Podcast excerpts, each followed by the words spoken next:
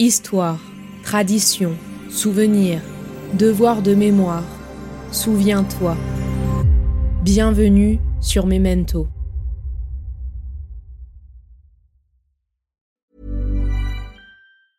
Hiring for your small business? If you're not looking for professionals on LinkedIn, you're looking in the wrong place. That's like looking for your car keys in a fish tank. LinkedIn helps you hire professionals you can't find anywhere else, even those who aren't actively searching for a new job but might be open to the perfect role. In a given month, over 70% of LinkedIn users don't even visit other leading job sites. So start looking in the right place. With LinkedIn, you can hire professionals like a professional. Post your free job on linkedin.com slash people today. Even when we're on a budget, we still deserve nice things. Quince is a place to scoop up stunning high-end goods for 50 to 80% less than similar brands. They have buttery soft cashmere sweaters starting at $50, luxurious Italian leather bags, and so much more. Plus, Quince only works with factories that use safe, ethical, and responsible manufacturing. Get the high-end goods you'll love without the high price tag with Quince. Go to quince.com/style for free shipping and 365-day returns.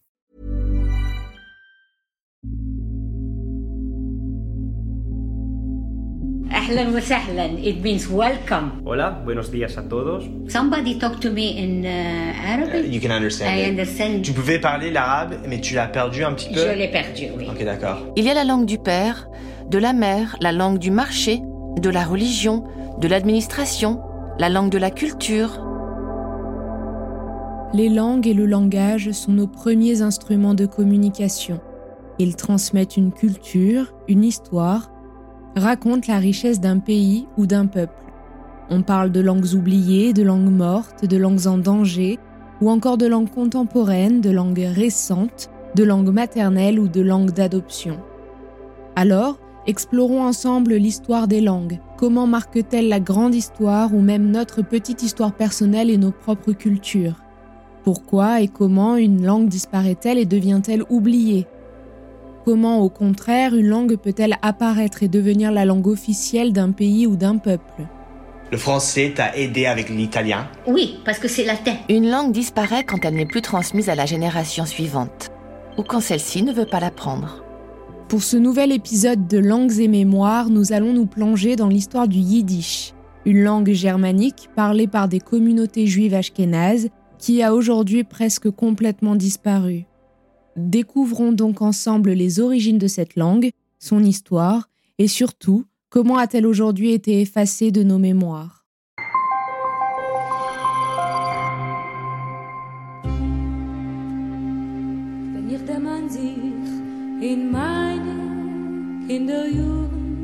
Vous écoutez Yiddish, une langue meurtrie par la guerre, un épisode du podcast Memento.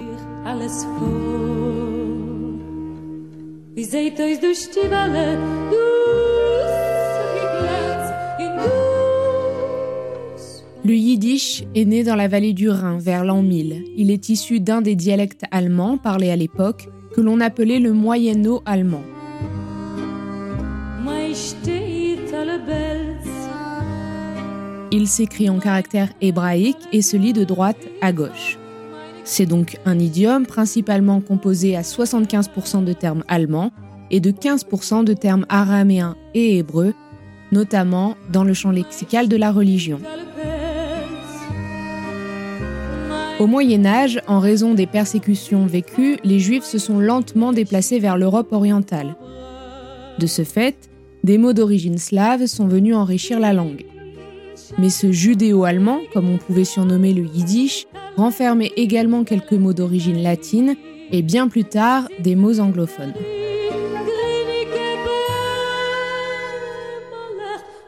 Il s'agit donc avant tout d'une langue de fusion disposant d'un vocabulaire très étendu, de doublés par exemple pour un même mot, de syntaxes diverses et de locutions étrangères aussi diverses que variées. C'est une langue que l'on dit diasporique, qui se construit donc grâce à la dispersion d'une communauté à travers le monde et qui possède la particularité spécifique de fabriquer un idiome à partir d'emprunts de langues voisines pour les intégrer dans sa propre langue, en possédant tout de même une syntaxe et une grammaire particulières.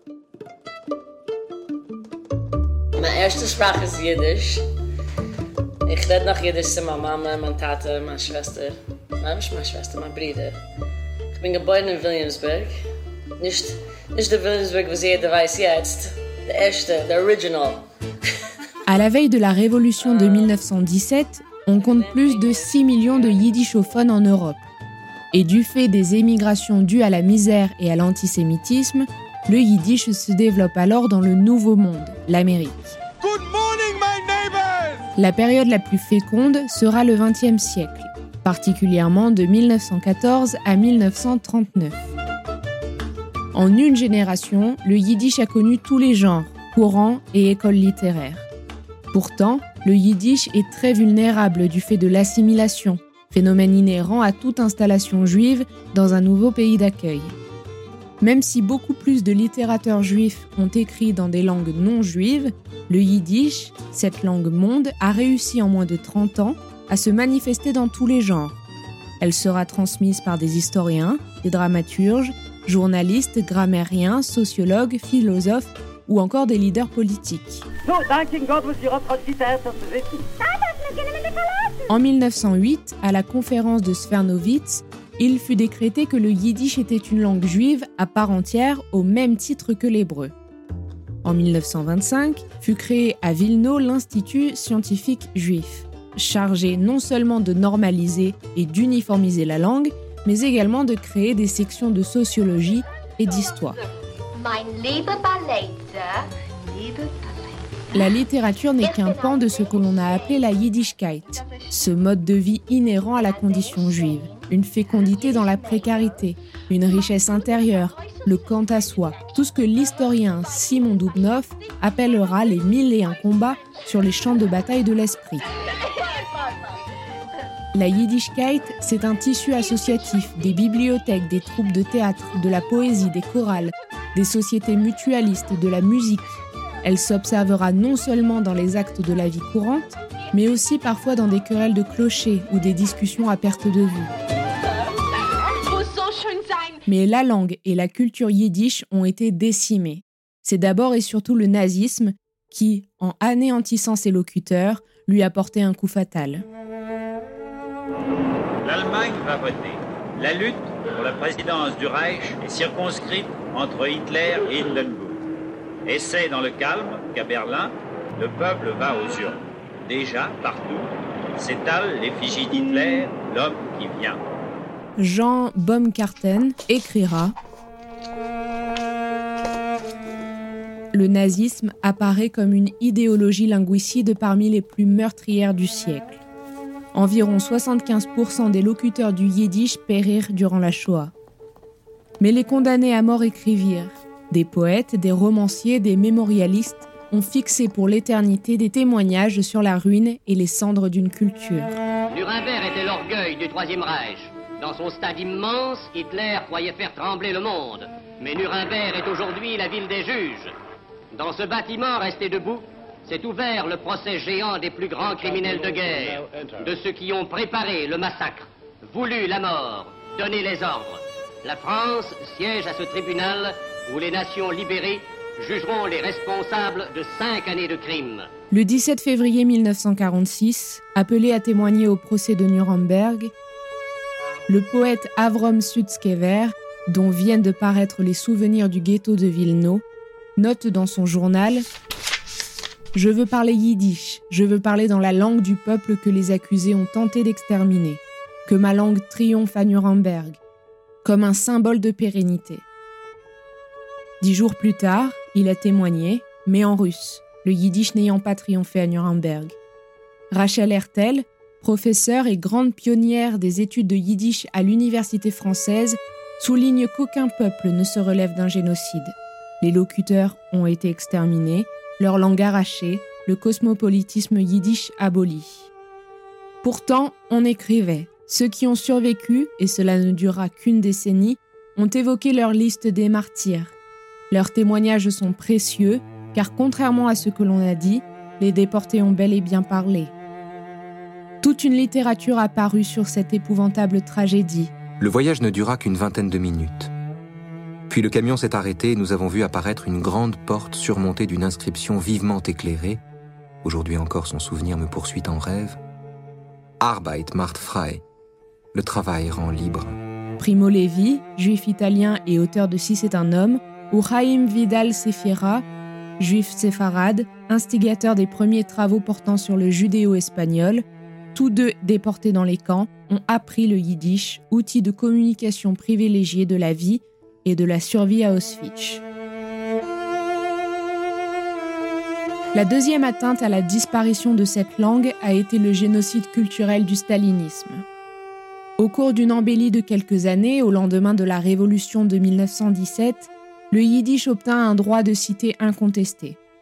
Des écoles et des universités furent créées. Les écrivains devinrent des travailleurs intellectuels avec la bénédiction du régime. Cependant, quand à partir de 1935, la culture juive fut jugée petite bourgeoisie et réactionnaire, tout s'écroula. Et enfin, la troisième cause de cette disparition a été l'hébreu, langue de la Bible, langue officielle de l'État d'Israël dès sa création en 1948. Ce clairon qui résonne dans le désert commande l'envoi des couleurs. Lentement, le nouveau drapeau sioniste, bleu et blanc, marqué de l'étoile bleue, monte au haut du mât.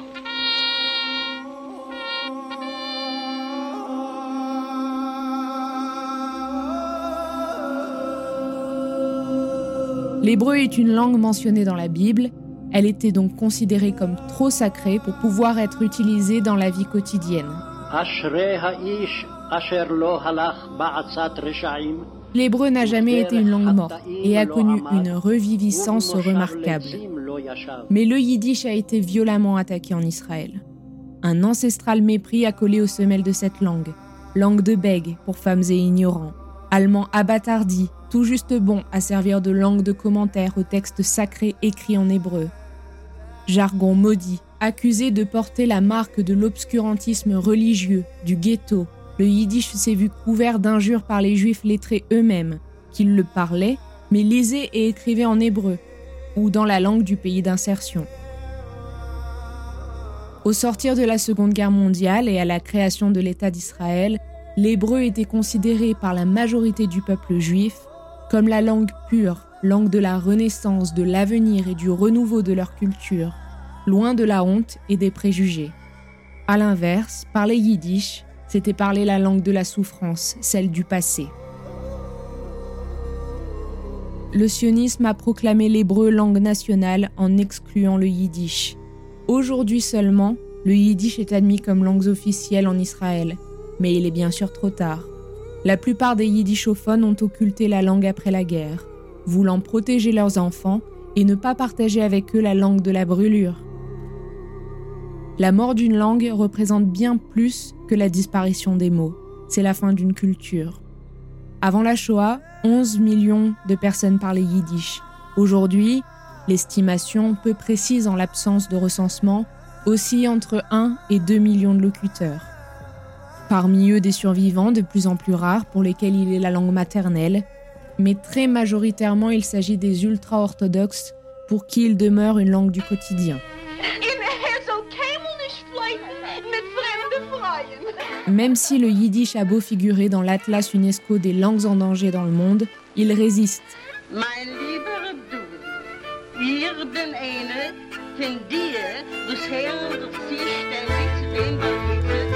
On l'étudie à l'université, de Jérusalem à Osaka, de Paris à New York. Quelques-uns, à Trèves ou à Baltimore, tentent des expériences de vie en yiddish. D'autres le chantent, alors que le renouveau de la musique klezmer, tradition musicale instrumentale des juifs ashkénazes, s'infuse dans le hip-hop, le jazz ou le rock. Loin d'être un dialecte germanique, un allemand dégradé comme le veulent certains préjugés, le yiddish s'est constitué au cours des siècles en langue sans territoire précis, sans l'appui d'un pouvoir d'État, répondant aux besoins d'un peuple dispersé, forgeant, au passage de plusieurs générations, son vocabulaire et sa grammaire. langue monde pour les uns, jargon de ghetto pour les autres, le yiddish est devenu, après la guerre, une langue synonyme de souffrance, de honte. Tourmenté par le passé, oublié par le présent, le yiddish est une langue à part entière, déclarée aujourd'hui en péril par l'UNESCO. Mais ses traductions littéraires et l'enthousiasme qu'il suscite en font pourtant une langue qui résiste.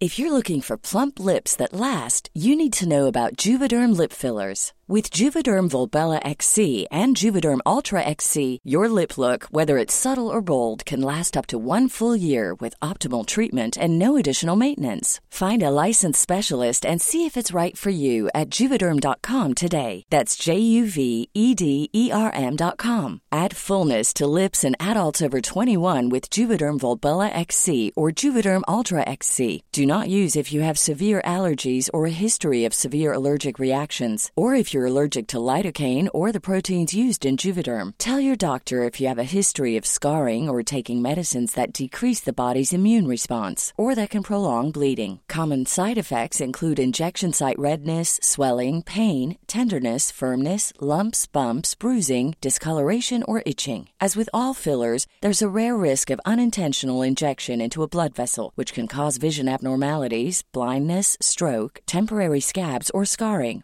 For full important safety information, visit juvederm.com. Planning for your next trip?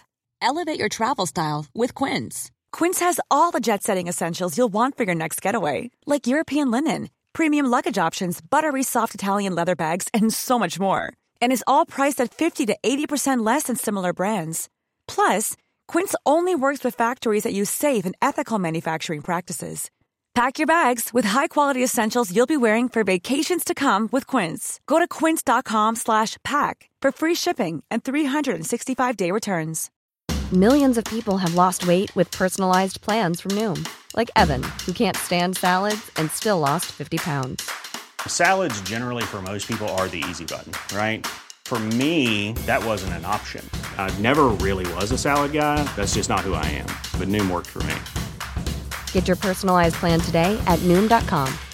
Real Noom user compensated to provide their story. In four weeks, the typical Noom user can expect to lose one to two pounds per week. Individual results may vary. Hiring for your small business? If you're not looking for professionals on LinkedIn, you're looking in the wrong place. That's like looking for your car keys in a fish tank.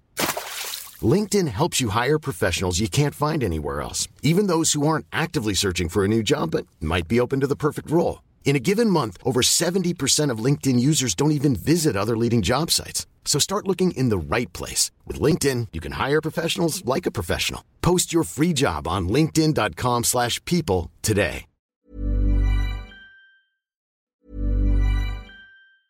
Mom deserves the best, and there's no better place to shop for Mother's Day than Whole Foods Market. They're your destination for unbeatable savings, from premium gifts to show-stopping flowers and irresistible desserts. Start by saving 33% with Prime on all body care and candles. Then get a 15-stem bunch of tulips for just $9.99 each with Prime. Round out Mom's menu with festive rosé, irresistible berry chantilly cake, and more special treats. Come celebrate Mother's Day at Whole Foods Market. Planning for your next trip? Elevate your travel style with Quince. Quince has all the jet setting essentials you'll want for your next getaway, like European linen, premium luggage options, buttery soft Italian leather bags, and so much more. And it's all priced at 50 to 80% less than similar brands. Plus, Quince only works with factories that use safe and ethical manufacturing practices. Pack your bags with high-quality essentials you'll be wearing for vacations to come with Quince. Go to quince.com slash trip for free shipping and 365-day returns.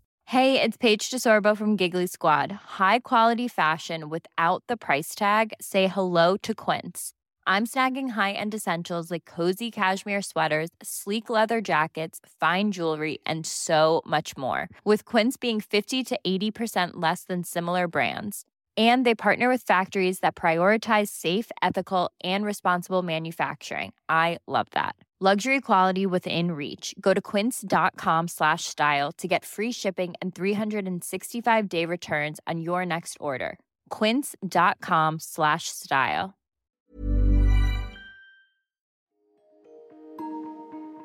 Vous venez d'écouter Memento, un podcast réalisé par les Belles Fréquences. Ce podcast est disponible sur vos plateformes d'écoute préférées, Apple Podcast, Spotify, Amazon Music, Deezer ou encore Podcast Addict.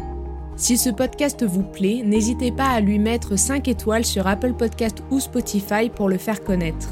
On se retrouve sur les réseaux sociaux, at les belles fréquences.